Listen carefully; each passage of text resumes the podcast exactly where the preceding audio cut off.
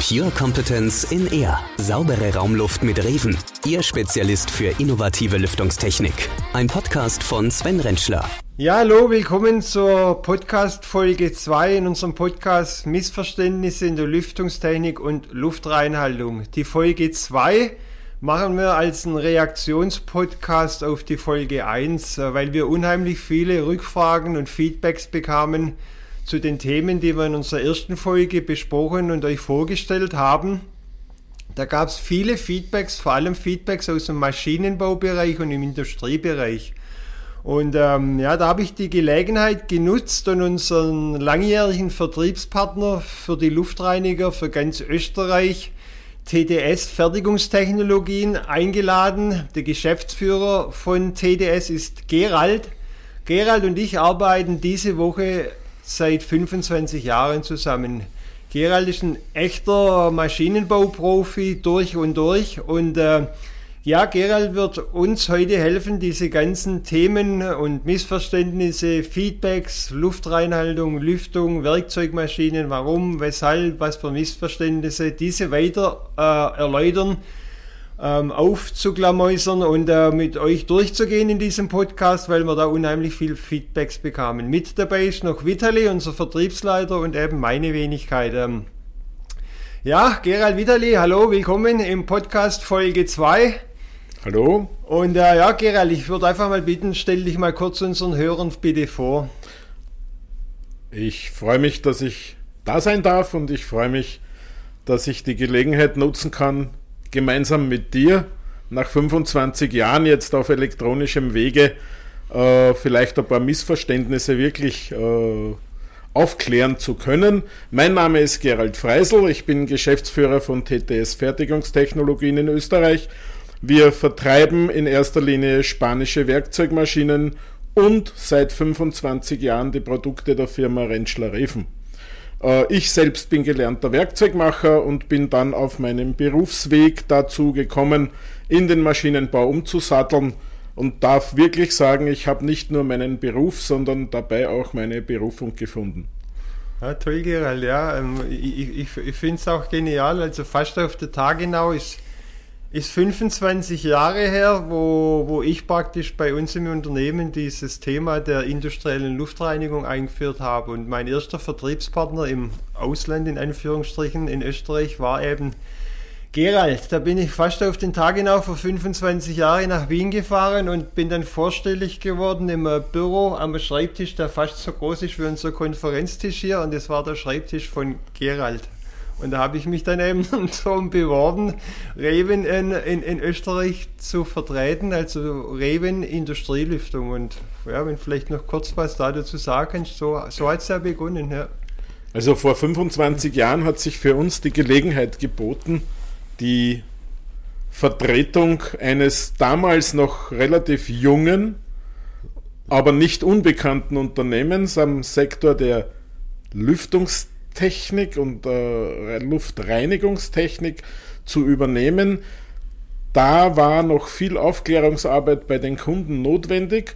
Zum Glück hat sich das gewandelt. Es wird also immer äh, interessanter, vor allem bei Neuanlagen, obwohl noch immer sehr viele Missverständnisse auch hier eben vorliegen. Und um die aufzuklären, sind wir heute da. Und ich freue mich auf ein interessantes Gespräch. Ja, exakt, Gerald.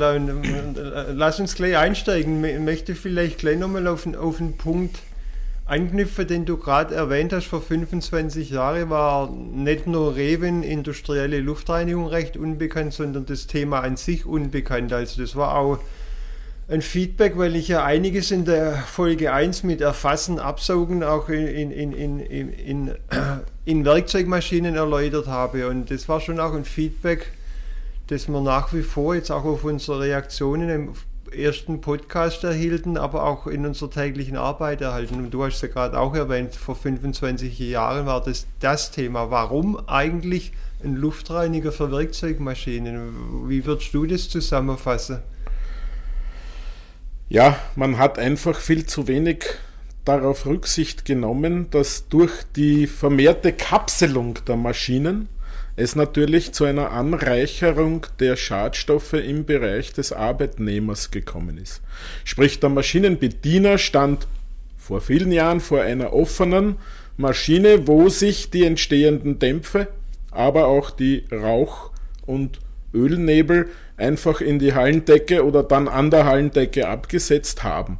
Dann begann man aus Sicherheitsgründen die Maschinen mehr und mehr einzukapseln und dann war das Problem, dass nach dem Öffnen der Türe der Bediener quasi in einer, nennen wir es ganz böse, Giftwolke stand. Mhm. Darüber hat sich lange Zeit eigentlich niemand wirklich Gedanken gemacht. Man hat dann begonnen bei den Maschinen, die mit Öl gekühlt werden, mit Elektrostaten zu arbeiten, hat das dann auch versucht, in vielen Irrwegen bei Emulsionsmaschinen einzuführen und dann kam man drauf, dass es keine gute Idee ist, einen Elektrostaten bei einer wasseremulsionsgekühlten Maschine einzusetzen. Und dann kam die Firma Reven ins Spiel vor 25 Jahren mit einem komplett neuen und revolutionären System, nämlich die Schadstoffe abzuscheiden und nicht zu filtern. Wenn wir das nochmal ausführen können, weil ich sage mal, die Überschrift für unseren Podcast sind ja Missverständnisse in der Lüftungstechnik und, und Luftreinhaltung. Und du hast jetzt gerade von Elektrostaten und Ölen und, und, und, und Wasseremulsionen geredet, weil wir ja viele Zuhörer haben aus dem Küchenlüftungsbereich, aus dem Anlagenbau, aus dem industriellen Anlagenbau dieses Thema, die Luft zu filtern, zu reinigen mit elektrostatischen Filtern, ist ja ein Thema bis hin in die Lebensmittelindustrie und auch in der gewerblichen Lüftung gibt es ja immer wieder Lösungen, Vitali, wo da damit experimentiert wird. Vitali, unser Vertriebsleiter, der den Podcast heute auch mit begleitet, für die Fragen aus der Lebensmittel-Küchenlüftung. Aber de, de, also Elektrostaten sind ja nicht nur im Maschinenbau, wie es der Gerald jetzt gerade erwähnt hat, ein Thema. Oder wie siehst du das? Ja, ja, leider werden die auch ähm, in der Lebensmittelindustrie eingesetzt. Fälschlicherweise muss man sagen, äh, aber ist nicht ausgeschlossen. Und genau das sind die Irrtümer in der Lüftungstechnik, die wir heute ja, aufklären möchten. Gerald, kannst du das Thema nochmal vertiefen? Ich, mal, ich, ich, weiß es ja, das ist ja eines deiner Lieblingsthemen. Ähm, Kannst du das wirklich nochmal hören, wo jetzt auch nicht äh, so Maschinenbauprofis sind wie du, nochmal erläutern, um was es da geht? Wasser, Öle, Elektrostat, für beides, nicht für beides. Warum sagt jetzt Vitali, in der Küchenlüftung, wo man viel Wasserdampf hat, hat es eigentlich nichts zu suchen. Man findet es aber immer wieder im Abluftstrang. Kannst du das einmal nochmal ausführen und, und auch den Hörern jetzt erläutern, wo da nicht so tief im Thema drin sind? Gerne. Äh, prinzipiell hat man bei Bearbeitungsmaschinen drei verschiedene Möglichkeiten oder drei verschiedene Varianten der Kühlung.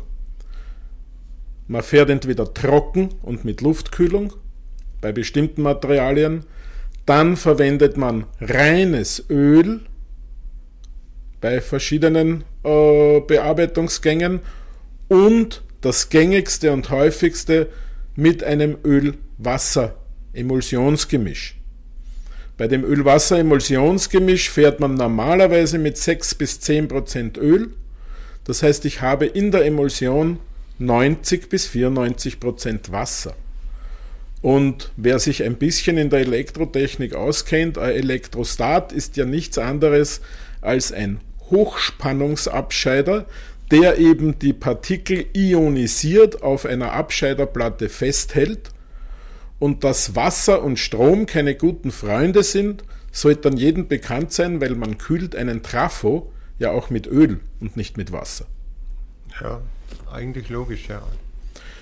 Und dadurch ist die lange eingesetzte Elektrostattechnik für emulsionsgekühlte Werkzeugmaschinen schlicht und ergreifend ungeeignet.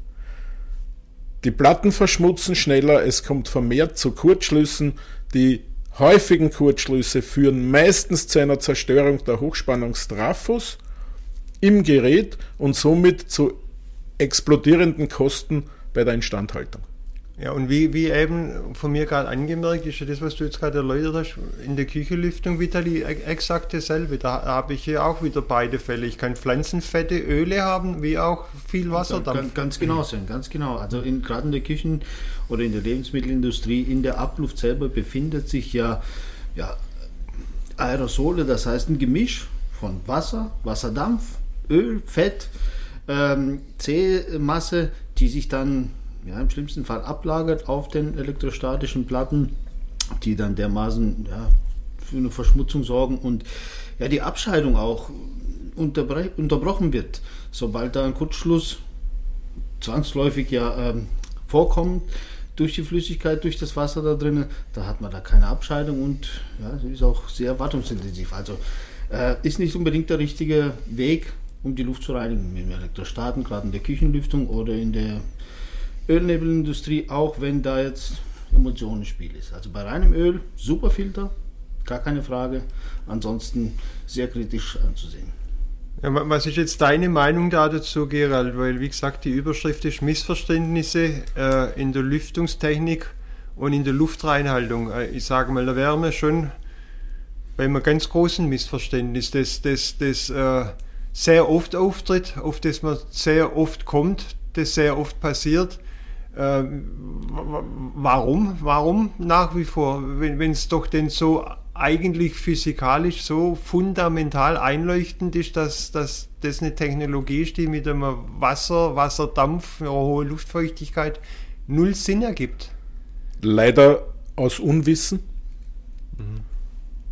und sagen wir es ganz böse, dass einige Marktbegleiter noch immer keine effektiven Abscheider entwickeln konnten, damit sie die Emulsion, so wie wir es machen, ohne zusätzliche elektrostatische Reinigung aus der Luft rausbekommen. Ja, ich sage mal, das ist ähm, so eine Lieblingsaussage von mir in der Beratung.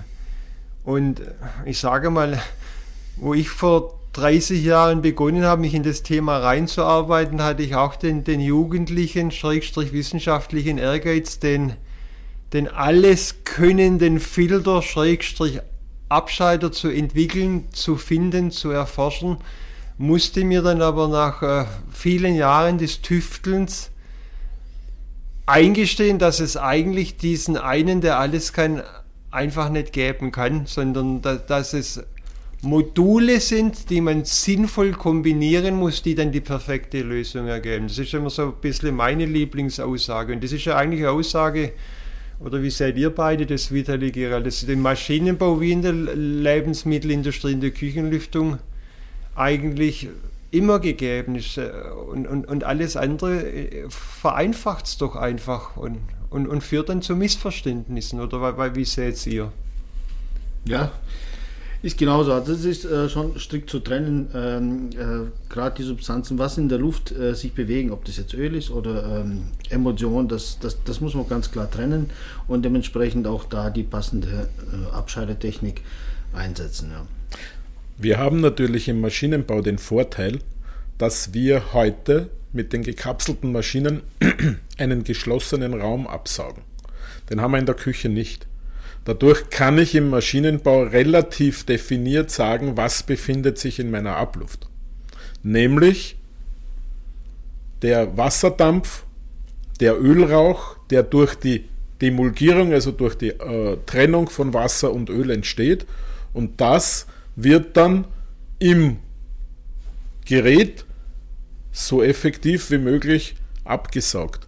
Da aber der Wasserdampf den weit größeren Anteil hat, ist hier, wie schon vorher gesagt, der Elektrostat eigentlich kontraproduktiv.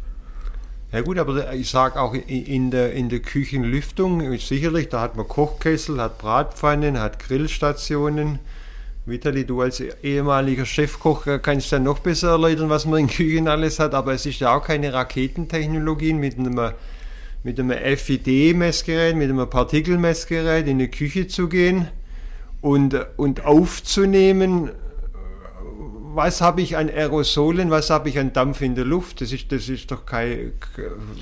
Sicherlich, es ist keine Wissenschaft. Äh, es müsste eigentlich auch jeder Hersteller in der Lage sein, solche Messungen äh, durchführen zu können, weil ähm, wie, wie, wie, ist, wie heißt es, äh, wer nichts misst, kann es nicht weiter ähm, nicht weiterentwickeln und, genau. und, verbessern. Ja. So ist es, kann, kann es nicht verbessern. Mein, Gerald, wir waren ja auch mal zusammen bei, in Wien bei der Lebensmittelhersteller Kellys, haben sie, glaube ich, geheißen, wo ja. so Gebäck machen. Da haben wir ja auch Partikelmessungen gemacht und haben geschaut, nach exakt dem, was du gerade aus der Werkzeugmaschine beschreibst. Das, das war natürlich keine gekapselte Maschine, sondern war eine riesen Produktionsanlage, aber da haben wir auch einmal Kamin geschaut, wo die absaugen, was kommt raus, Öl, Wasser, Dampf und, und darauf abgestellt dann eine Lösung ausgearbeitet. Anders macht es doch keinen Sinn.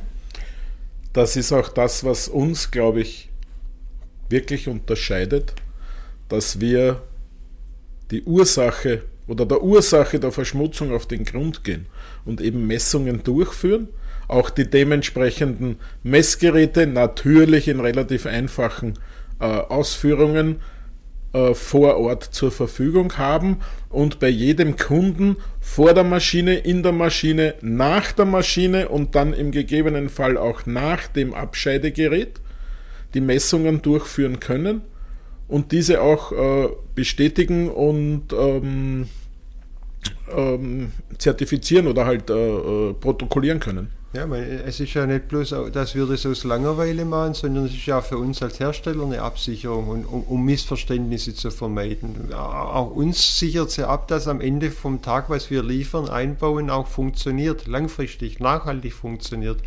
Und das ist ja auch eine, eine, eine wichtige Absicherung für, für beide Seiten, für uns als Lieferanten, für auch den, wo investiert und es anwenden will später. Ähm, ja, also hochinteressant, was, was, was mir ähm, vorhin noch durch den Kopf gegangen ist. Und äh, so hatten wir ja auch die, die Folge 1 von unserem Podcast beendet. Und da hatte ich doch einige Rückfragen, äh, vielleicht auch Missverständnisse, weil der, der Schluss nicht ganz so klar angekommen ist. In Folge 1 haben wir ja das Thema beendet mit, äh, mit Werkzeugmaschinen. Äh, Werkzeugschleifmaschinen. Und, und, und, da habe ich erläutert, äh, wenn aus so einer Werkzeugschleifmaschine eben oben Luft rausgesaugt wird, muss die Luft auch irgendwo rein. Und, und auch das führt wieder zu Missverständnissen, weil das nicht beachtet wird und, und geht dann unter Umständen nicht mal mehr die Bedientüre der Werkzeugschleifmaschine auf. Und äh, sagen wir, das war so das Closing-Thema von der Folge 1 und, und da erhielt ich doch aber einige Rückfragen, wie, wie das gemeint ist, ob wir das nochmal äh, genauer erläutern können, was, weshalb da passiert und warum Türe nicht auf und vielleicht auch nochmal die Bitte, Gerald, kannst du das nochmal ein bisschen ausführen? Gerne. Also als Schleifmaschine oder Werkzeugschleifmaschine ist da sicher ganz ein spezielles Thema, weil aufgrund der hohen Drücke beim Schleifen, vor allem von Hartmetallen und der wirklich sehr starken Zerstäubung vom Öl, der Maschinenhersteller versucht, die Einhausung der Maschine so dicht wie möglich zu gestalten. Und wenn ich da dann natürlich äh, viel Luft hinaussauge, um den Ölnebel aus der Maschine zu bringen, dann kann es schon passieren, dass in der Maschine ein Vakuum entsteht und ich dadurch die Türe nach Beendigung des Fertigungsprozesses nicht mehr aufmachen kann. Bei einer normalen Drehmaschine oder bei einem Bearbeitungszentrum wird uns das wahrscheinlich nicht passieren, denn dort sind teilweise durch äh, Teileinhausungen, also nur, nur teilweise Einhausungen oder durch nicht abgedichtete Türen und den Spindel, zum Beispiel äh, die, die Spindelbohrung an der, an der Drehmaschine, dort kann Luft in den Innenraum nachströmen und dadurch kommt es also zu keiner Vakuumbildung und dann gibt es auch das Problem der nicht öffnenden Türe nicht. Ja, aber was machen wir dann an der Schleifmaschine? Löcher reinbohren oder, oder nur saugen, wenn Türe offen ist? Oder, oder, oder, Nein, oder, Nein an, der, an der Schleifmaschine müsste man einfach hergehen und ein, ja, ich sage jetzt einmal, eine, eine Zuluftmöglichkeit schaffen, diese aber so gestalten, dass ich sie mit einem Filtervlies versehe, dass der Ölnebel nicht ungehindert nach außen dringen kann, sollte die Absaugung einmal nicht laufen. Also man braucht praktisch eine Öffnung schaffen, wo Luft rein kann. Richtig. An, an, richtig. An, ansonsten macht oben Luft raussaugen, wo keine Luft rein kann, keinen Sinn. Nur Luft raus wird irgendwann zu einem großen Problem führen, ja. Ja, ja okay, und ähm, also das nochmal zur Erläuterung, das war praktisch ja, der Schluss von der Folge 1 in unserem Podcast, das nochmal zur Erläuterung äh, für die besondere Art von Werkzeugmaschinen, die Schleifmaschine.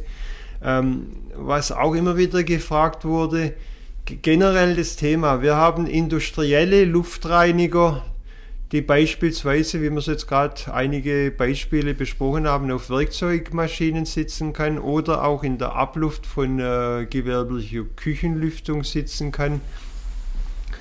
Ähm, da wurde immer wieder gefragt, was was haben solche Luftreiniger, solche industriellen Luftreiniger gemeinsam mit Luftreiniger, wie sie aktuell in aller Munde sind, also in Pandemie, Schulklassen, Arztpraxen, Warteräume, Luftreiniger, Luftreiniger, Luftreiniger, die anscheinend alles können oder vieles können, um sachlich zu bleiben. Aber was, was haben solche Luftreiniger gemeinsam mit unseren industriellen Luftreinigern, wie wir es jetzt schon ein bisschen erläutert haben?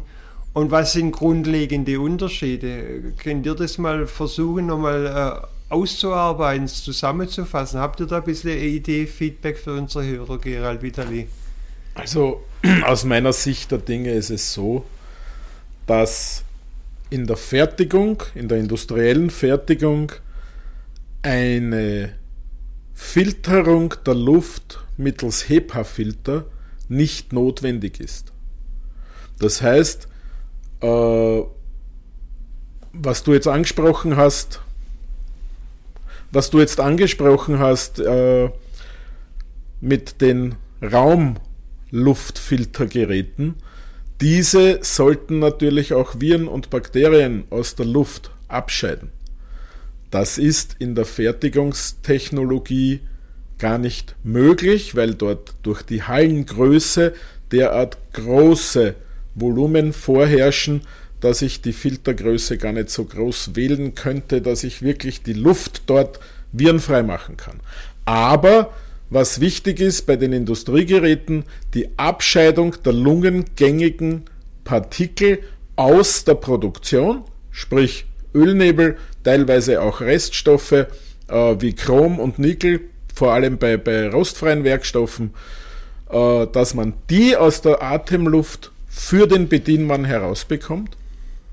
Und wir haben also auch äh, Studien, es gibt Studien in Österreich, dass in Hallen, wo die Luft wirklich gut gefiltert wird aus der Produktion, die Lungenerkrankungen respektive die Atemwegserkrankungen um bis zu 25 Prozent zurückgegangen sind. Hm, interessant. Und, und, und so Technologien wie UV und UVC, das findet man ja, ja recht regelmäßig bei, bei Lösungen im privaten Bereich, also wenn es geht, um Keime zu töten, Viren zu töten. Ähm, A, was ist da eure Meinung dazu? B, ist das auch in der Industrie wieder ein Thema? Also Industrie in beiden Industrien, die wir jetzt besprechen, Vitali Gerald? Ja gut, äh, nochmal äh, auf die Frage zurückzukommen, was haben die Luftreiniger alle gemeinsam? Also gemeinsam haben sie eins, die Luft zu reinigen. Das ist schon richtig. Also die, die, die, die ich sag mal jetzt, die Schadstoffe aus der Luft wirklich rauszunehmen. Und da geht es auch schon los. Wie nehme ich die raus? Was sind das für Schadstoffe? Sind das jetzt äh, Bakterien? Sind das flüssige Partikel? Äh, da, da geht auch schon, äh, also das muss man da ganz klar äh, auch unterscheiden können. Äh, und äh, da hat es auch zwei Technologien, einmal die Abscheidetechnik, einmal die Filtertechnik. Die Filtertechnik ist, man speichert das Medium. Man tut es entsorgen. Bei einem Abscheider wird das Medium kontinuierlich abgeschieden. Auch das hat jetzt sicherlich viele Vorteile, aber da ist, äh, da kriegt man ein Partikelspektrum brauchst, das flüssig ist und eine bestimmte Größe hat, wo man durch eine Zentrifugalkraft, ich sag mal durch die Strömung aus der Luft rauskriegt. Jetzt gibt es da natürlich auch noch Nachbehandlungsanlagen, wie du jetzt erwähnt hast, Sven, die äh, UV Leuchten, äh, nicht Leuchten, Quatsch, das sind ja keine Leuchten, UV-Röhren, UV-Strahlen. Auch da gibt es unterschiedliche Wellenlängen, je nachdem, äh, was man eigentlich bekämpfen will. Will man desinfizieren, setzt man äh, eine UV-Röhre ein, die eine bestimmte Wellenlänge hat, die nur zur Desinfektion äh, geeignet ist, oder will man lange Moleküle rausnehmen. Also ich möchte darauf hinaus, also mit einer UV-Technologie kann man einen flüssigen Anteil in der Luft nicht rausnehmen. Man kann Partikelspektrum rausnehmen, man kann äh, Moleküle, Geruchsmoleküle rausnehmen, aber auch da, man produziert Ozon und das Ozon wiederum äh, muss sich zersetzen. Das heißt, die Luft muss nach diesen UV-Röhren äh, noch in der ich sag mal jetzt im Kanal so lange verweilen, bis das Ozon sich zersetzt. Aber, aber wenn ich das so raushöre, wie du jetzt erläuterst, ähm, und, und das war die Frage, die, die uns gestellt wurde, also man, man, man findet es äh, sowohl in der Industrie wie auch im privaten Bereich. In, in Luftreinigern, im privaten Bereich, in Schulklassen findet man es vor, wie auch in der Industrie, wenn ich euch richtig verstehe, oder, oder wie seht ihr es? Also, um das ganz offen zu beantworten, im privaten Bereich bringt eine UV-Lampe im Normalfall Fall gar nichts. Als Luftreiniger? Als, als Virentöter. Nennen wir es einmal Virentöter. Wenn ich nicht wie früher, wir können uns vielleicht alle daran erinnern, früher hattest du in den meisten Metzgereien oder Fleischereien, wie es in Österreich heißt, äh, die klassischen blauen Lampen an der Decke hängen, die permanent die Ware beleuchtet oder bestrahlt haben. Hier hatten wir eine Langzeiteinwirkung des UV-Lichtes. Ah, okay, weil ich wollte jetzt gerade fragen, weil in, in Tattoo-Shops, in, in, ambulanten OP-Zentren findet man ja UV zur Sterilisation. Zur Sterilisation über einen Zeitraum von mehr als neun bis zwölf Minuten. Ah, okay. Also die Einrichtdauer ist das Thema. Das ist der entscheidende Faktor. Mhm. Es wurden vor allem jetzt äh, in den letzten zwei Jahren UV-Geräte verkauft, die keinerlei Wirksamkeit haben, die mit einem derart schnellen Luftstrom operieren, dass durch die Ansaugung der Raumluft Vorbeiführung an einer UV-absorbierenden Lampe die Luft viren- oder bakterienfrei machen sollten. Die Luft blieb aber gerade einmal, ich sage 0,5 bis eine Sekunde in dem Gerät. Und in Aha. der kurzen mhm. Zeit kannst du mit dem besten UV-Licht keinen Virus abtöten. Okay. Aber, aber äh, aus der Diskussion ist praktisch die, die Antwort, man findet sowohl im privaten Luftreinigerbereich wie auch im industriellen Luftreinigerbereich. Ja, und sowohl im industriellen als auch im privaten Bereich macht die sogenannte UV-Technik keinen Sinn. Mhm, mhm, mhm. Also gut, das, das wird dann auch sicherlich noch ein Thema sein für äh, eine separate folgende äh, Episode, wo wir das Thema nochmal vertiefen, weil es da dazu ja sehr, sehr große Missverständnisse gibt. Ich meine, ihr, ihr hört es ja jetzt nur die paar Minuten wo wir das Thema mal ansprechen, wir drei, ähm, was für Missverständnisse und Diskussionen das gleich auslöst und, und, und, mehr Fragen liefert den Antworten. Eigentlich wollte er mehr Antworten liefern, aber wie gesagt, das Thema müssen wir nochmal weiter vertiefen, aber das einmal als erste Antwort auf die Feedbacks zu unserer Folge 1. Ein, ein, ein, weiteres Thema, das der Vitali gerade erläutert hat, aber auf das ich jetzt doch nochmal kommen möchte, weil in der Vorbereitung heute Morgen der Gerald auch das Thema angesprochen hat und das sicherlich ein weiteres großes Missverständnis ist in unserer Branche, das Thema Filtern und Abscheidern. Also äh, viele Leute sagen in der gewerblichen Küchenlüftung meine Küchenfilter. Viele Leute sagen im Maschinenbau in ihrem Luftreiniger meine Filter. Gerald sagte mir heute Morgen, ich muss nochmal echt mit meinem Team reden, dass die jetzt aufhören und immer alles Filter nennen, sondern eher mit Abscheider. Gerald, bitte erläuter, warum. Gerne. Der Unterschied ist ja für mich recht einfach zu erklären. Äh, so wie der Vitali vorher schon ausgeführt hat, der Filter fängt das Medium ein oder die Schadstoffe in der Luft und behält sie ist irgendwann dann gesättigt und muss daher ausgetauscht werden. Das heißt, ich erzeuge mit einem Filtergerät eigentlich Sondermüll. Ich weiß nicht, was für Schadstoffe alle in der Luft waren. Die sind aber alle im Filter gefangen und daher ist der Filter mit mehreren Stoffen kontaminiert und darf nicht im normalen Müll entsorgt werden. Im Gegensatz dazu macht der Abscheider eines.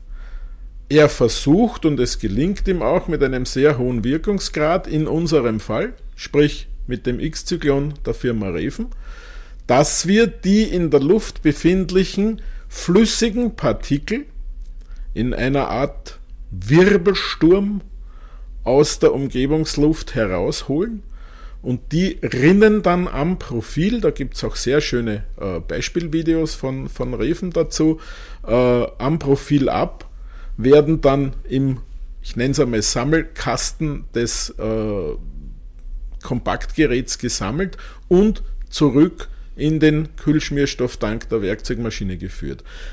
Dieser Abscheider verschmutzt mit der Zeit, muss circa ein bis zweimal im Jahr gereinigt werden, kann aber immer wieder verwendet werden.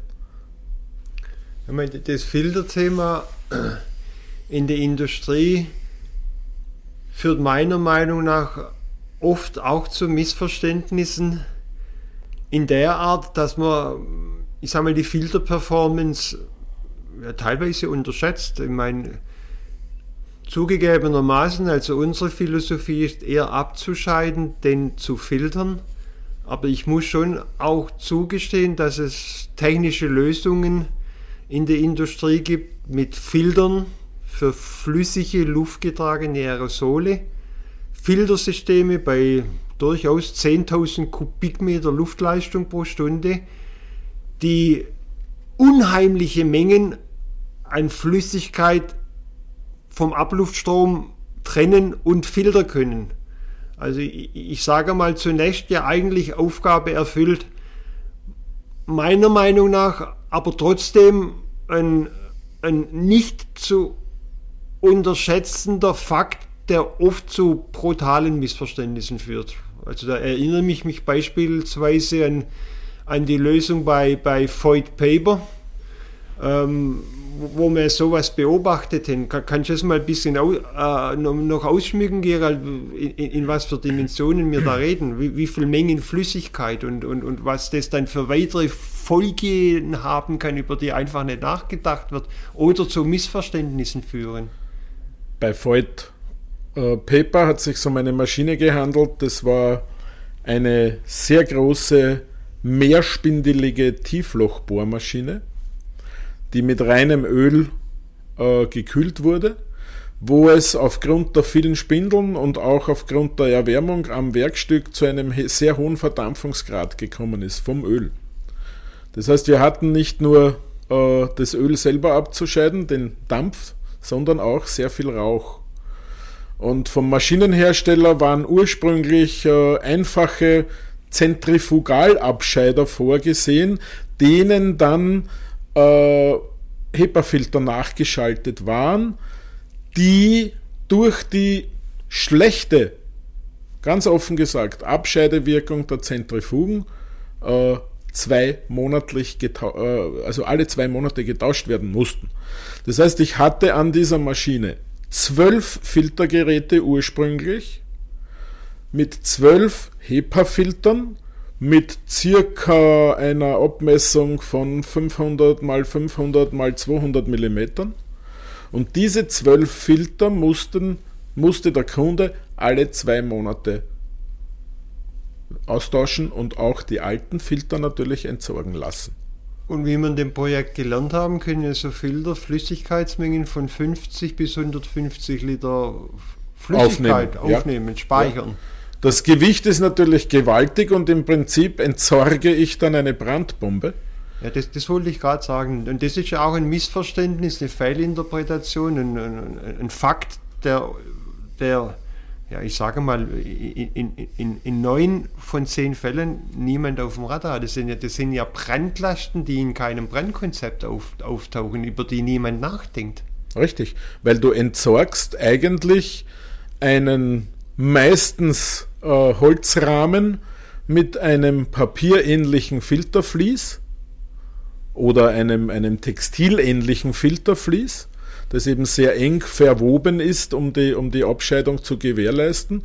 Und dieses Filtervlies ist ja fast gesättigt mit dem Öl, das ich aus der Luft abscheide. Also da ein Funke und es brennt.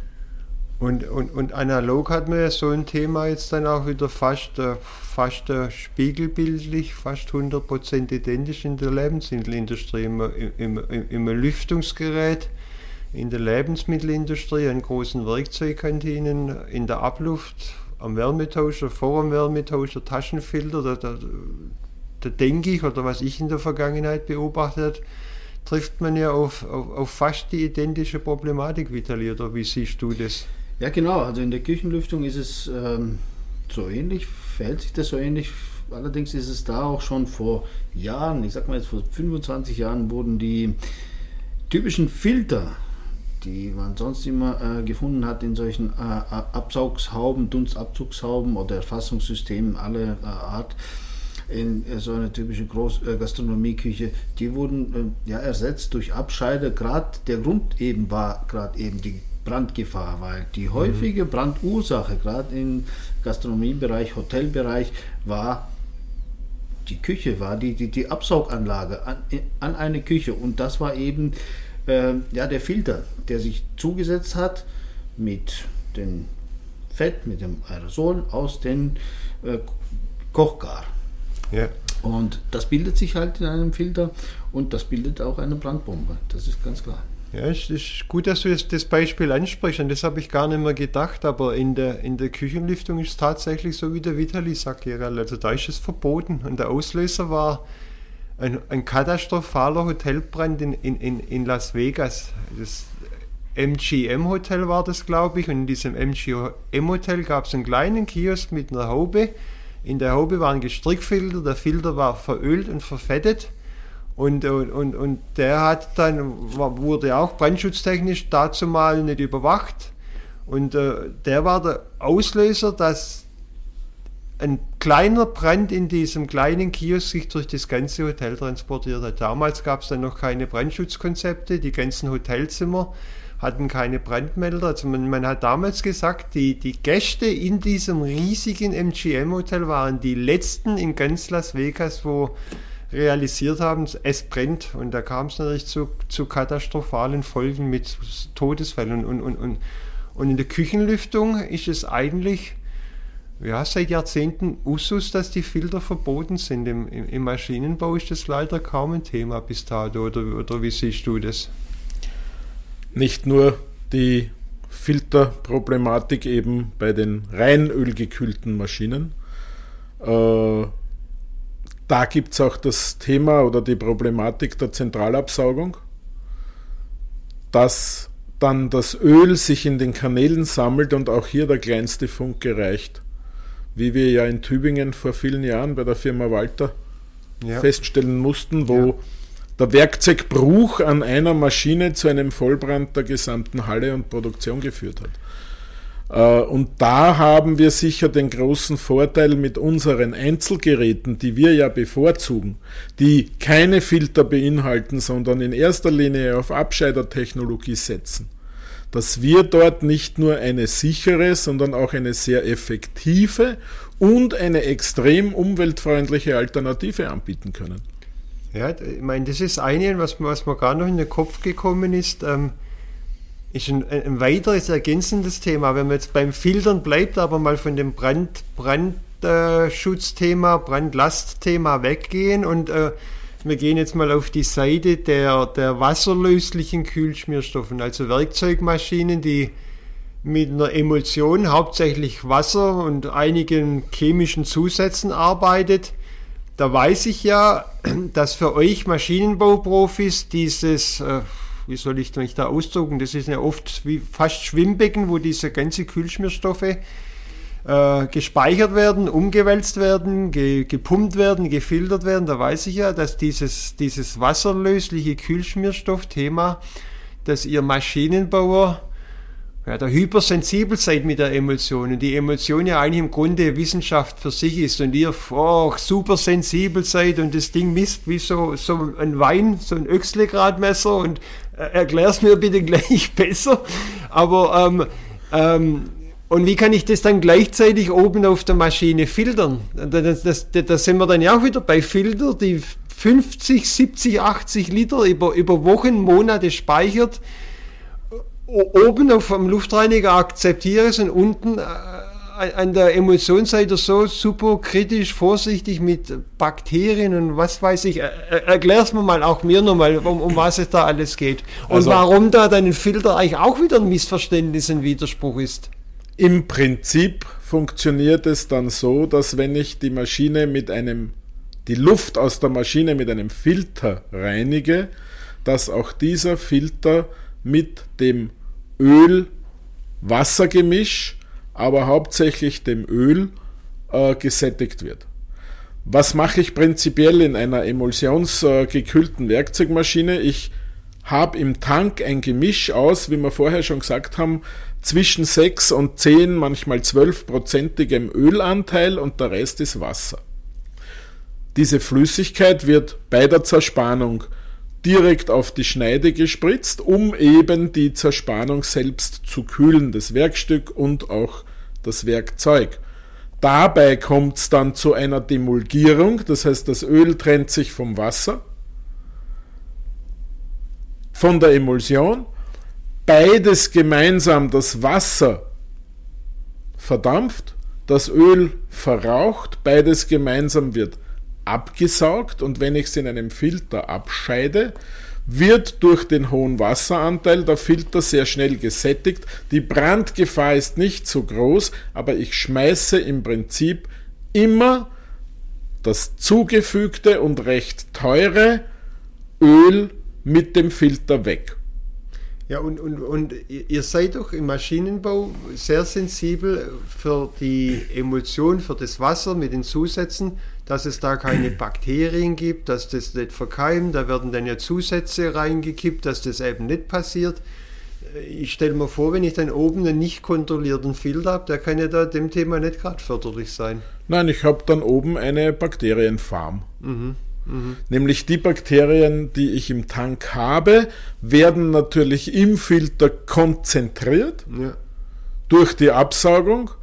Und ja, arm der, der dann den Filter monatlich, zweimonatlich tauschen muss und oft ohne zu wissen, was sich alles in dem Filter befindet, den angreift, äh, ohne Atemschutzmaske wegträgt und gerade in der heutigen Zeit ist das ja ein sehr sensibles Thema. Aber da wird viel zu wenig darauf Acht gegeben. Es ist ja nicht nur derjenige, der ihn irgendwann nach einem Vierteljahr rausnimmt und entsorgen muss. Ich sage mal, bis das passiert, ist ja der Filter im Lüftungsgerät eingebaut und jeden Tag strömen da zigtausende von Kubikmetern Luft durch und, und, und, und, und verteilen sich in der Halle. Das ist, ja dann auch da sollte der HEPA-Filter so wirksam sein, das muss man ihm schon zugute halten, dass er die Bakterien, die sich im Tank befinden, eigentlich aus der Aha, Luft rausfiltert. Das dass die praktisch. Ah, Aber ich habe okay, dann okay, eben im Filter, stimmt, ja. wie ich vorher ja, gesagt ja, habe, die Bakterienfarm. Ne? Ja, ja, ja, okay, das ist natürlich ein Argument, ja. Ja gut, hochinteressante Themen, äh, wirklich. Also dieses ganze Thema mit Filtern abscheiden wird in einer der kommenden Folgen das alleinige Thema sein, dass wir das nochmal sauber aufarbeiten. Ich danke, wir haben jetzt schon einiges Interessantes angesprochen. Jetzt nochmal zurückkommend auf unsere erste Folge, wo ja ein Riesenthema das ähm, Erfassen und Absaugen war. Also wir haben ja da ausführlich mit unserem Staubsaugerbeispiel und so weiter erläutert. Ich muss erst was erfassen können, damit es absaugen kann. Und selbst das Absaugen ist ja nicht ganz einfach, weil es möglichst nahe an die Absaugstelle kommt, ansonsten kriege ich es einfach nicht weg, weil die Saugwirkung sich ja unheimlich schnell abbaut. Wie und was haben wir, denke ich, sehr ausführlich in der Folge 1 von unserem Podcast erläutert. Jetzt weiß ich ja von dir und gestern beim Treffen hast du mir erklärt, Gerald, dass du gerade noch vom Kundentermin kommen bist, wo es um ja, für mich wahnsinnige Werkzeugmaschinen geht. Ähm, also eins von den Hauptprodukten, wo CDS in Österreich vertreibt, sind Zeier Maschinen, Wobei für mich sind es mehr Mehrfamilienhäuser in Maschinenbauausführung, also dass man da mal eine Vorstellung hat, von was für Maschinen wir da reden. Das sind irrsinnig große Maschinen, auf denen Bauteile ge gefräst, bearbeitet werden, bis hin zu Strukturen von Flugzeugflügeln oder Airbus-Fahrwerken, also Bauteile, wo ein Bauteil größer ist wie mein Pkw. Äh, das sind ja andere Maschinen, wie wir es jetzt ursprünglich kennen, so kompakte Drehmaschinen oder Fräsmaschinen. Wie um Gottes Willen kann man an so, solchen Maschinen, die größer sind wie, wie, wie ganze Pkw-Garagen, die e-, eher ein Ausmaß haben von einem Einfamilienhaus, wie kann ich denn an solchen Maschinen überhaupt was erfassen, uns dann absaugen? Das, das, das, das sind ja Dimensionen von Maschinen, von Bauteilen, die ja, bis, bis, bis ich dich kennengelernt habe, meine Vorstellungskraft fast gesprengt haben. Wie, wie, wie, wie kann man so in solchen Dimensionen überhaupt noch erfassen und absaugen? Bei diesen Maschinen in der Größe, die im seltensten Fall eingehaust sind, ist natürlich die Erfassung ein großes Problem.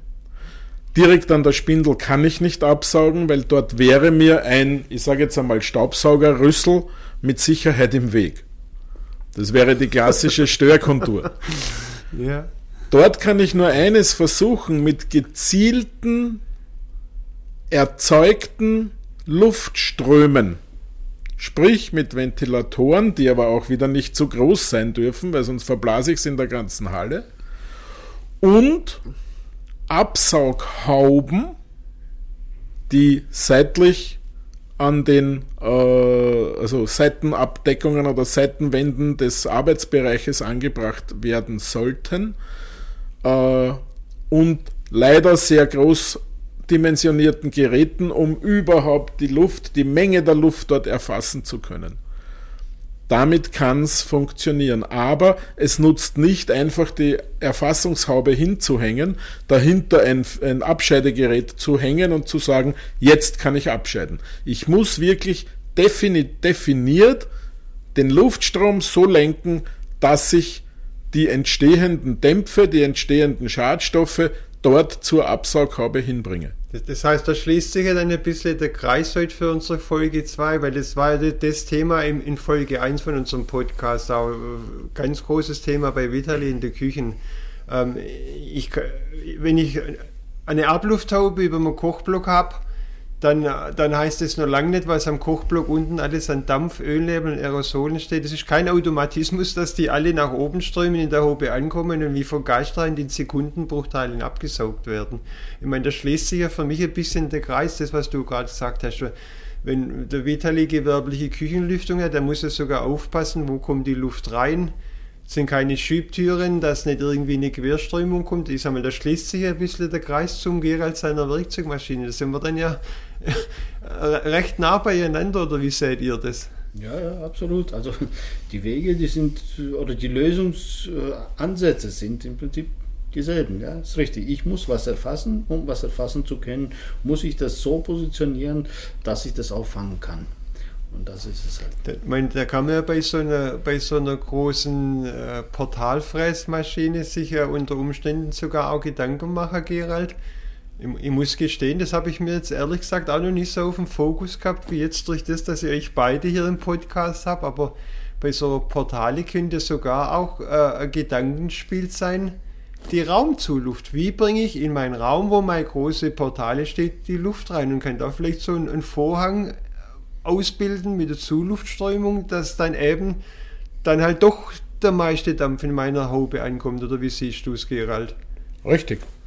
Also wir haben auch schon einmal versucht, mit einer Küchenhaube eine Werkzeugmaschine abzusaugen. Mhm. das hat sich leider als nicht sehr wirksam erwiesen, weil die Haube in zu großer Höhe hing. Also ihr müsst euch das jetzt vorstellen, du hast die Haube in vier Meter Höhe hängen, bearbeitest aber meistens in einem Bereich zwischen 500 und 700 Millimeter, vielleicht einen Meter über dem Boden. Mhm. Also praktisch Delta H, drei Meter. Bis, ja, mhm. bis der Dampf die Ablufthaube erreicht hätte, ist er schon wieder runtergefallen oder hat sich in der Halle verteilt.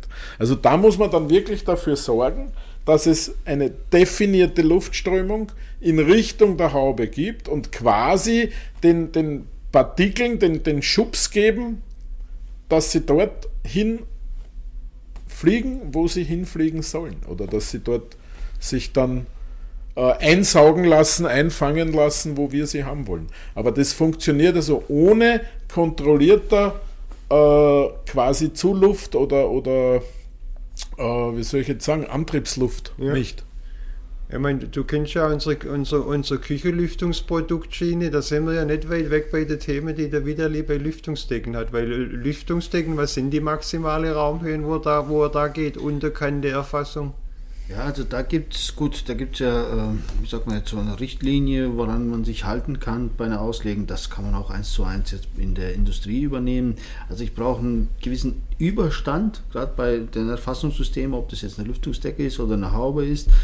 Äh, dieser Überstand, äh, ja, lässt zu, dass der aufsteigende Phrasen, ob das jetzt Thermik ist von der Küchenherd oder von der Maschine, äh, der, der, der steigt ja nach oben. Die Wärme steigt nach oben und die wird immer größer. Und um das äh, zu erfassen, muss auch, muss auch der Überstand berücksichtigt werden. Und auch die Höhe. Die Höhe ist auch sehr wichtig.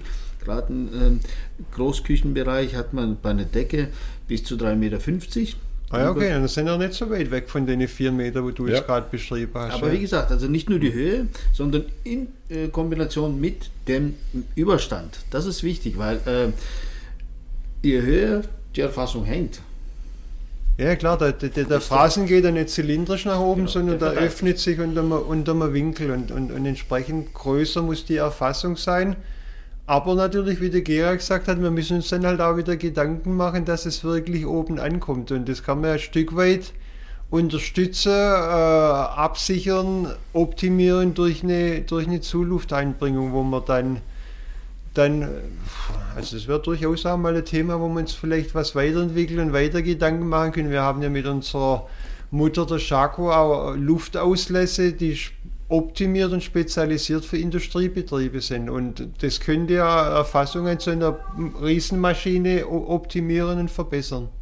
Absolut. Ja. Also wenn ich, wenn es mir gelänge, um die nicht gekapselte Großwerkzeugmaschine einen Luftvorhang zu legen, dann wäre die Absaugung sicherlich effizienter und einfacher.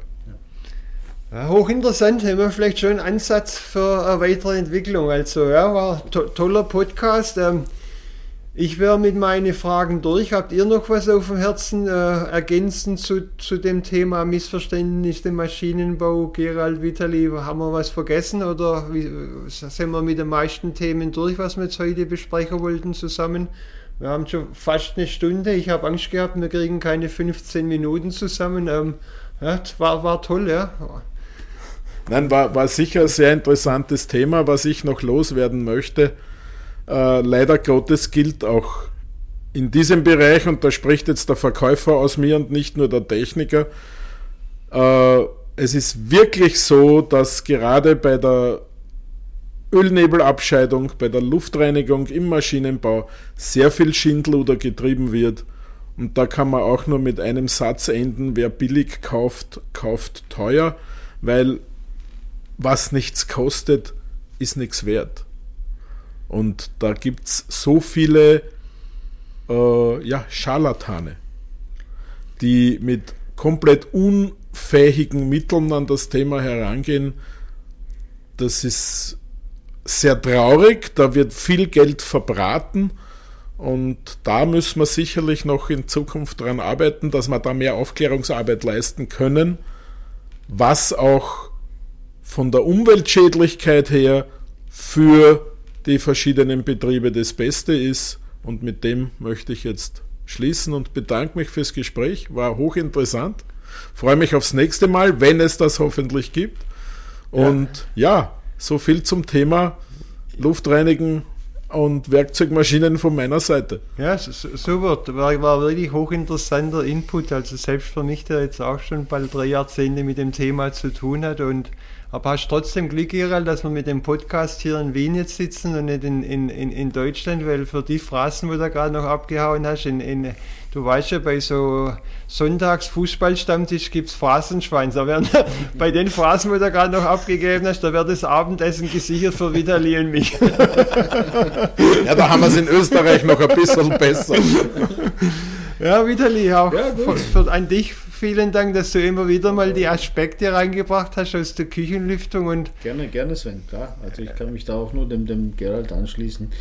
Da muss immer mehr oder äh, ist noch sehr viel äh, Aufklärungsbedarf da. Also es wird sehr viel ja, auch Humbug getrieben in der Küchenlüftung, wie auch äh, sicherlich bei dir im äh, Nebelbereich, Maschinenbaubereich. Also es ist für mich dennoch als, als Schlusswort immer äh, interessant und, und schön zu sehen, ähm, obwohl es von der Vertriebsseite, von der Anwenderseite natürlich zwei komplett verschiedene Welten sind, die gewerbliche Küchenlüftung oder Lüftung in, äh, in äh, Lebensmittelproduktionsbetrieben versus dem Maschinenbau, Industriebereich. Aber wie es dann eben von der technologischen Seite, von der Lösungsseite, von der Produktseite, wie, wie eng und wie ähnlich sich dann doch die Themen immer und immer wieder sind. Und ich, ich denke, also bin euch beide dankbar, dass wir das ja so zusammen aufarbeiten konnten. Und äh, ich denke, das war zwar der erste jetzt Podcast-Reaktionsinterview. Podcast, aber da kam jetzt auch für mich wieder so viel Neues und Interessantes raus. Äh, ich würde mich freuen, wenn wir es im Laufe des Jahres nochmal wiederholen könnten. Deswegen, ja, nochmal danke, Gerald Vitali. Danke für die Einladung. Danke.